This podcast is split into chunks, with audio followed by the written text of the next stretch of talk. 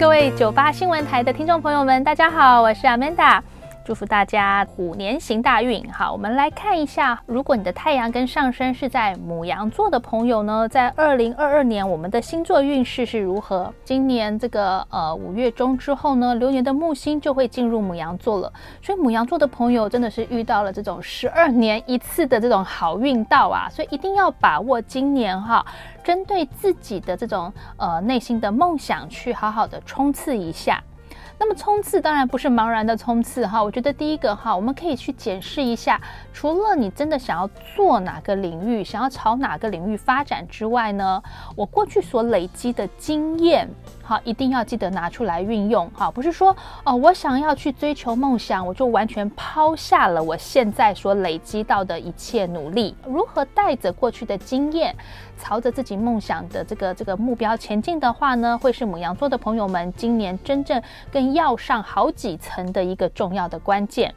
再来就是过去所累积、所接触到的一些人脉资源，也不要忘记了哈。我觉得这里的人脉哈，不是说我们真的很刻意去表面经营的哪些这个人脉资源，而是过去这种真的是用心哈，所这个付出真心的一些这种朋友啦，这个方面的人脉的话，在今年也会成为我们的贵人哈。所以呢，有时候呃想要有什么样的发展哈，或想要做什么事情的时候，跟朋友聊一聊。聊跟你身边觉得信得过的哈，可以去请教的一个朋友谈一谈这样的方面的话呢，都会觉得非常的有收获。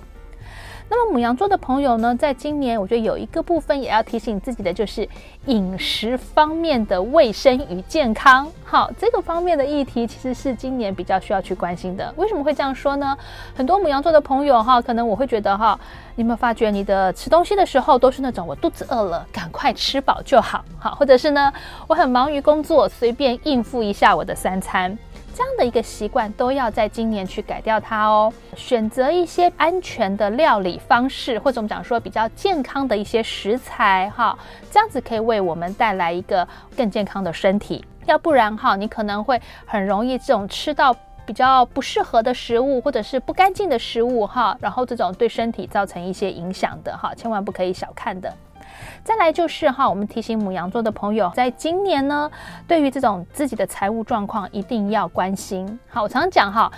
有时候啦，嗯，我们会觉得，哎呀，我就是不在意那些世俗的金钱。好，我是一个很潇洒的个性。那我觉得这样的态度，我们说也没有错。但是如果我能够知道我有多少的金钱。多少的资产，然后我再来过一个我可以在我运用的金钱范围之内的潇洒人生，这样子不是更完美吗？所以。去面对，去知道自己的财务状况，然后做一些中长期的规划。好，我们不是说要一夕暴富，哈，一夜暴富，但是做一些中长期的这种资产规划，不会对我们带来太多的负担，又能够慢慢的去累积我们的一个财务状况。哈，我觉得这是母羊座的朋友们想要在未来有更富饶的生活，可以去提醒自己做的一个方向的。另外哈，母羊座的朋友，我们今年的感情世界呢，其实也是多彩多姿的。一方面可能会觉得，如果现在交往的对象真的是这种我们讲说三观不是那么的适合哈，价值观啦、金钱观啦、人生观哈，都会觉得落差太大的话呢，